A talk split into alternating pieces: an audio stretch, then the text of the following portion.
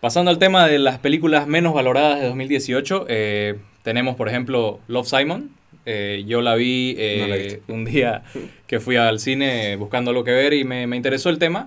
Y es una película bastante interesante en el sentido de que te muestra cómo vive un adolescente el tema de el guardar su homosexualidad, digamos.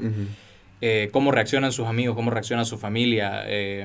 la chica esta de, de 13 Reasons Why sale como el al principio es el interés amoroso de, de, Simon, el personaje principal, y ella está enamorada de él. Y te vas dando cuenta de toda la película y cómo, cómo esa dinámica van eh, viviéndola los dos, cómo él interactúa con su familia, porque su padre era el capitán del equipo de fútbol, su madre era la porrista principal, su hermanita era una chica normal de 13 años.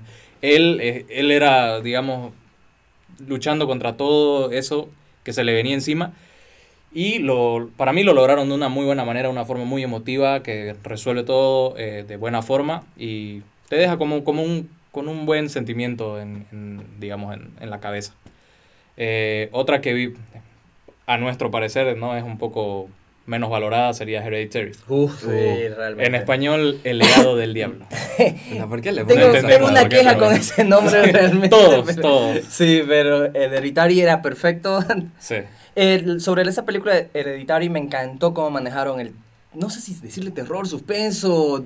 Es que es todo. Es, mucho, es una mezcla de terror psicológico y terror paranormal.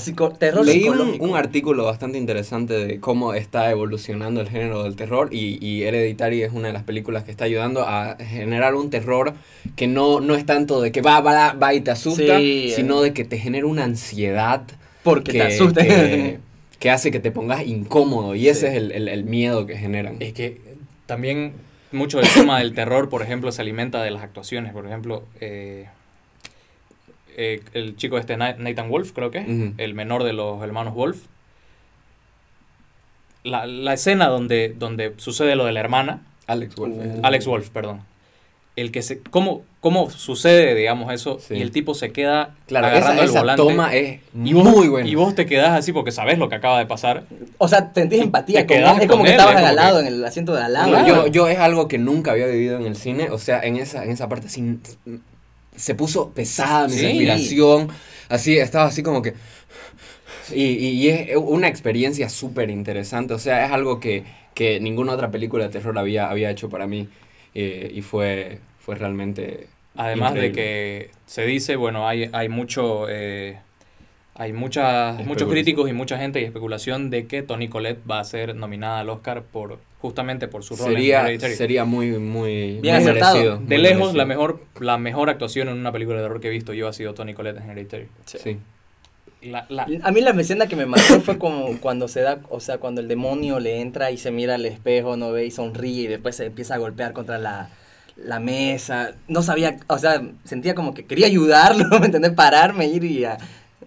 hay, hay, tantos momentos que, que, uno se, se termina, termina diciendo como que la actuación es de, de, lado a lado es tremenda. De todos. Todo, de todos. Todo, sí. No hay de dónde perderse. Leí en un lado y, y, estoy completamente de acuerdo que es el exorcista de nuestra generación. Sí. Totalmente. Totalmente. Eh, luego vendría una película que no muchos la vieron, por, tal vez por la temática o por, por simplemente porque no es, digamos, para un público masivo, es Black Clansman, infiltrados del K Clan en Bolivia. este, es una película de Spike Lee que cuenta la historia real. Es, increíble que esto sea una historia real, pero es la historia real de un policía eh, afroamericano hay que decir las cosas como son. Policía afroamericano. Eh, afroamericano también es. afroamericano. ¿De color? Bueno, un policía de color que eh, en Colorado, que en esa época era una parte de Estados Unidos totalmente racista, eh, que se hace pasar por un oficial o por una persona blanca y se infiltra en el Ku Klux Klan usando a un policía, a uno de sus compañeros de policías que era blanco y encima era judío, que los de Ku Klux Klan odiaban a judíos y negros y todo latinos lo que sea y todo, diferente. todo lo que sea diferente a los arios. Sí. Y eh, se infiltran en el Ku Klux Klan y logran eh, realizar algunos arrestos. Que es, o sea, es, es increíble que sea una historia real, pero es una historia real. Y cómo Spike Lee la dirigió, cómo la actuó, el actor principal es el, el hijo de, Denzel, Washington. John David Washington se llama tremendo. Recuerda a su padre en algunos momentos, pero también tiene sus propias cosas que son muy buenas. Sí, a mí me pareció increíble su actuación. Igual, este, ¿cómo se llama? Adam Driver. Adam Driver igual me pareció que es un muy buen, un muy buen papel. Eh, Kylo Ren. Bastante interesante.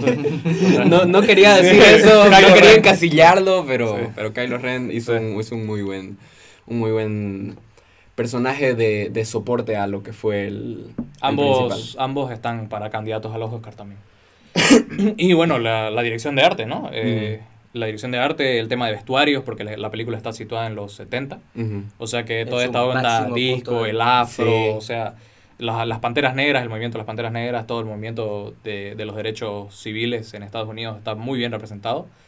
Y es una película que, que si no la han visto deberían verla, porque es muy buena. Yo no la he visto. Algo, Perdón, yo no la he visto, pero sí me llama mucho la atención. Realmente no sé por qué no fui a verla, habrá pasado algo, pero yo creo que es una película disfrutable y que ha sido realmente, como lo hemos nominado, infravalorada. Sí, totalmente. Que te cuenta una parte de la historia de Estados Unidos, una parte oscura de Estados Unidos, ¿no? Sí, totalmente. Incluso el, el final. Claro, no, el, e, eso quería hablar. Eh, o sea, terminás de ver la película y en el final, o sea, digo, ¿qué pasa?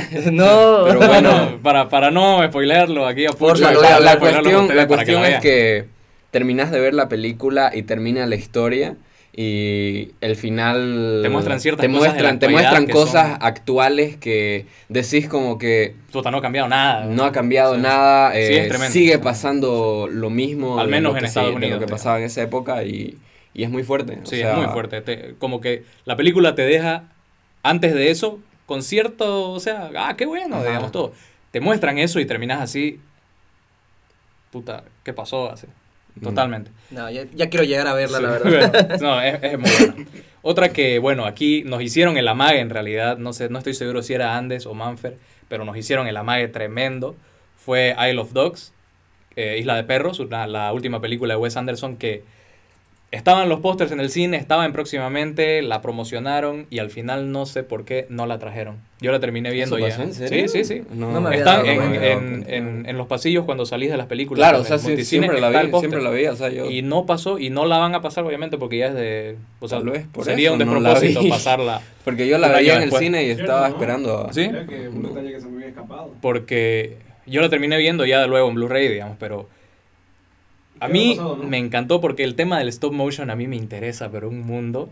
Eh, me ha pasado con el mundo de Coraline, por ejemplo. Uh, me ha pasado con, buena película. Con Fantastic Mr. Fox también de, de, Wes, Anderson, que es tremenda. El trabajo de voz ahí es tremendo también.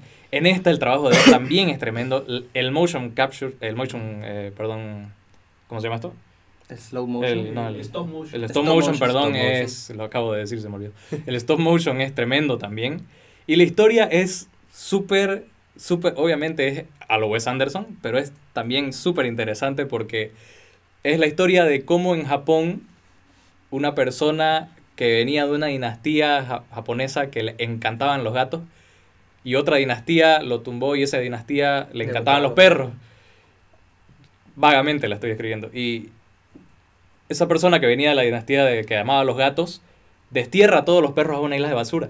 Y ahí se quedan los perros y los perros se quedan y un chico que quiere ir a buscar a su perro se va, se, construye un avión no sé de dónde, se va a la isla y va a buscar a su perro. Y los perros que están en la isla lo ayudan.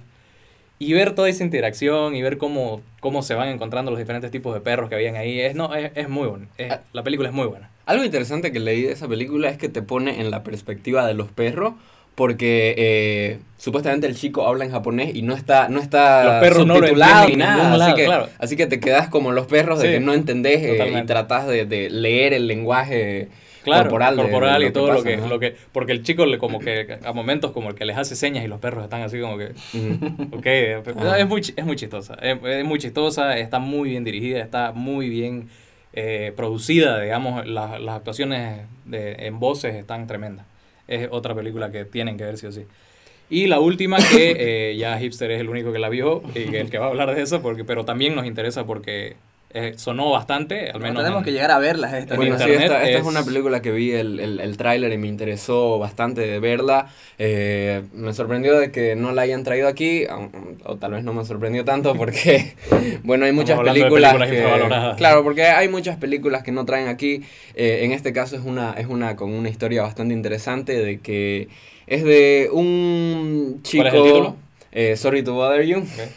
por cierto, no lo había dicho, eh, que es eh, Sorry to Bother You, que este, se trata de este chico afroamericano que consigue trabajo en un, en un, en un call center.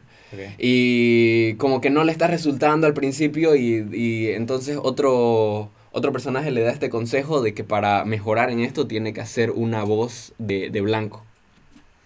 Y, y, entonces lo hace, la película lo hace por medio de un, de un doblaje por encima, o sea, él, él hace una voz así como de súper, súper vendedor de, de, de, autos, eh, como que ese, esa voz súper cliché, ¿no? Eh, de, de, alguien que te está vendiendo algo y lo hace súper bien. Y entonces... Eh, le dan, le dan una promoción y, y, se junta con los que ya no les toca vender productos basura como él le tocaba antes y le toca vender más este productos ya, o sea, de eh, categoría claro y, y, ya está enfrentado a un dilema moral porque le ofrecen vender algo que no está como bien visto por la sociedad y algo así como le, le toca vender básicamente esclavos, digamos. Wow. Ajá. O sea, es súper es, es surreal, digamos. No, no, es, no es para nada realista la película. Es, es, bien, es bien irreverente, pero súper bien hecha. Tiene una dirección de arte súper interesante. Y, y, la Kit Stanfield, que es el, el, protagonista, hace un increíble trabajo. A mí eh, es uno de mis, de mis actores de esta generación. Es uno de mis actores favoritos que ha estado en, en, Get Out, que también es una muy buena película. ¿Es el, el, el primero que secuestran? Eh, sí. Es el que es el que le advierte. Le advierte, que, le, ajá, que le advierte, ajá, ha, ha estado ha estado en, en Dead Note de Netflix, digamos, él es L. Ah. que bueno, su actuación es buena, el, el, personaje, digamos, no está bien. No iba con él, no iba, es diferente. Difiero. él, él, es muy, él, él, es muy buen actor, en serio. Bueno.